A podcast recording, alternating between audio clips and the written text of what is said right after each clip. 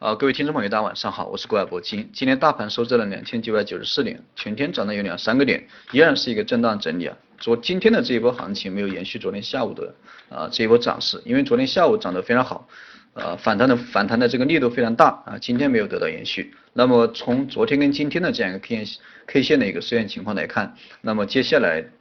包括明天，明天周五。包括下周一周二、周三啊，下周初这个都会延续一个震荡整理的这样一个过程，这个是比较大的一个概率。因为一般来说，一个啊快速的一个下跌，一根大阴线啊，下午收收了一个快速反弹啊，收了一个这个呃比较长的一个下影线，那么下影线跟这个实体部分差不多，这种 K 线形态啊，一旦出现以后，接下来这个震荡整理啊，时间可能要稍微延长一点。所以说最近这几个交易日啊。啊，包括下周这个大家就不用去做太多的一个指望。当然了，这个短线风险依然不大啊。这个也也是我昨天这个讲课提到过的一个内容。昨天啊下跌以后，包括昨天上午这个下跌以后，我中午就给了大家录了一段音，我说这个短线这个风险不大啊，并不大，对吧？短线风险并不大，因为从昨天的这波走势就能看出来，下方昨天那么大的一个下跌的一个力度，而且有利空，而且这个恐慌盘非常厉害，而且量能放到了三千多亿啊，居然下午出现了一个。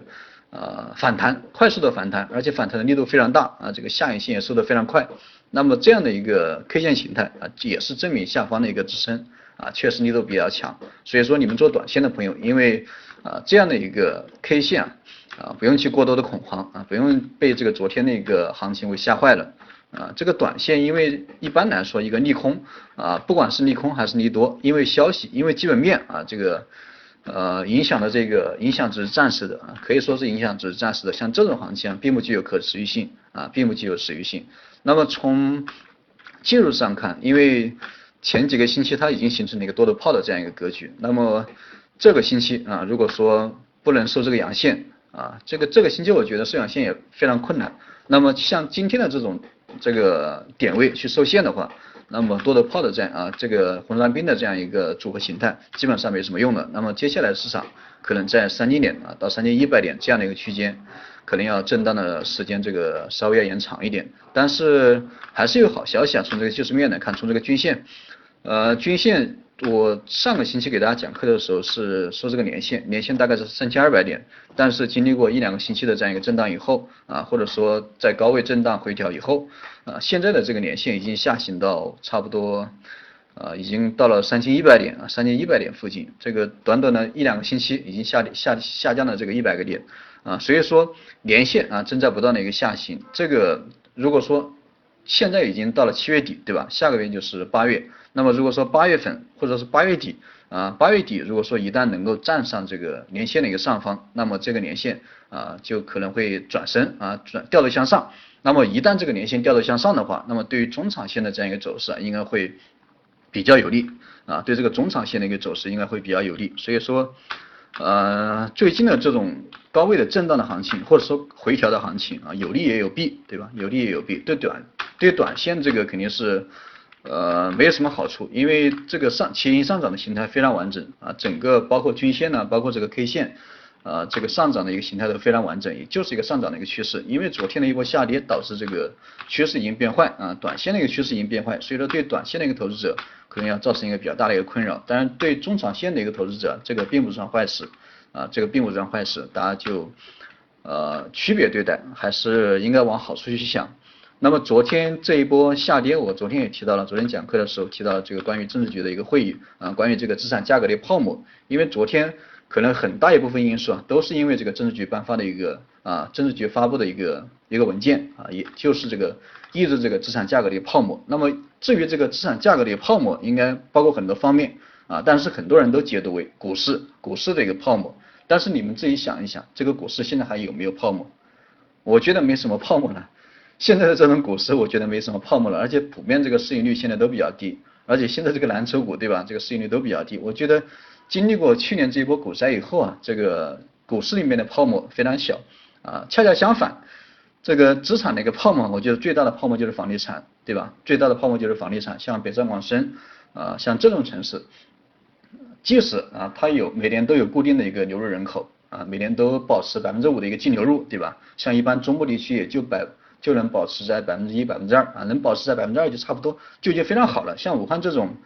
呃，这种这种学校吧，这个学校比较多，两百多所高校，呃，两百多所高校，像这样的一个城市啊，每年的净流入人口也就百分之二，像其他的什么中部城市啊，什么二二线城市，我觉得能够保持百分之一就差不多了，啊，但是这个房地产这个发展的太快了，啊，包括什么今年的一个房价的一个上涨，包括中部地区什么合肥对吧，啊，还有什么苏州啊这种二线城市，可以说是二线城市谈不到。啊，谈不上，这种涨幅居然这么厉害，我觉得房地产的一个，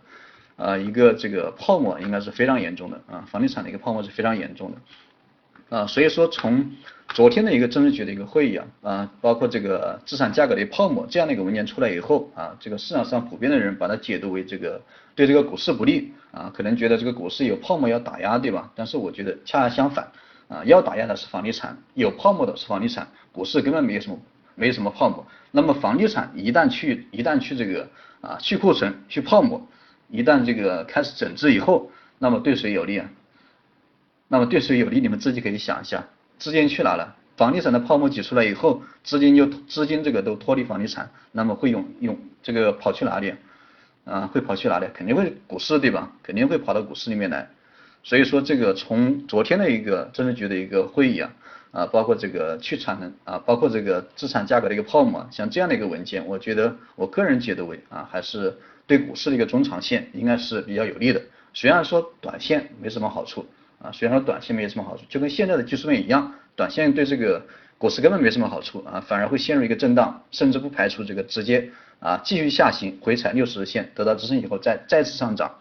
对短线没什么用，但对于股市的一个中长线，我觉得。这个政治局政治局会议啊开的一个资产价格泡沫这种这种文件，我觉得还是啊对中长线还是比较有利，所以说这个短线不用去害怕，短线不用去害怕，中长线我们还是应该抱有期待，对这个股市抱有期待，好吧？这是今天要讲的，今天其实没什么好讲的，这个